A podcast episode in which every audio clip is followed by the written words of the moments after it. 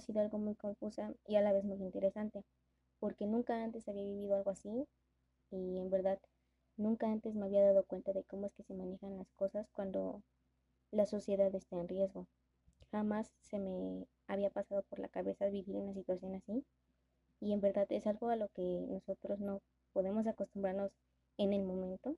Necesitamos tiempo porque en verdad no estamos preparados para algo así, pero en verdad nosotros queremos saber cómo es que podemos vivir con esto, cómo es que podemos sentirnos unidos y en verdad a veces es algo muy complicado porque ni siquiera nosotros sabemos cómo hacerlo estando unos al lado de los otros.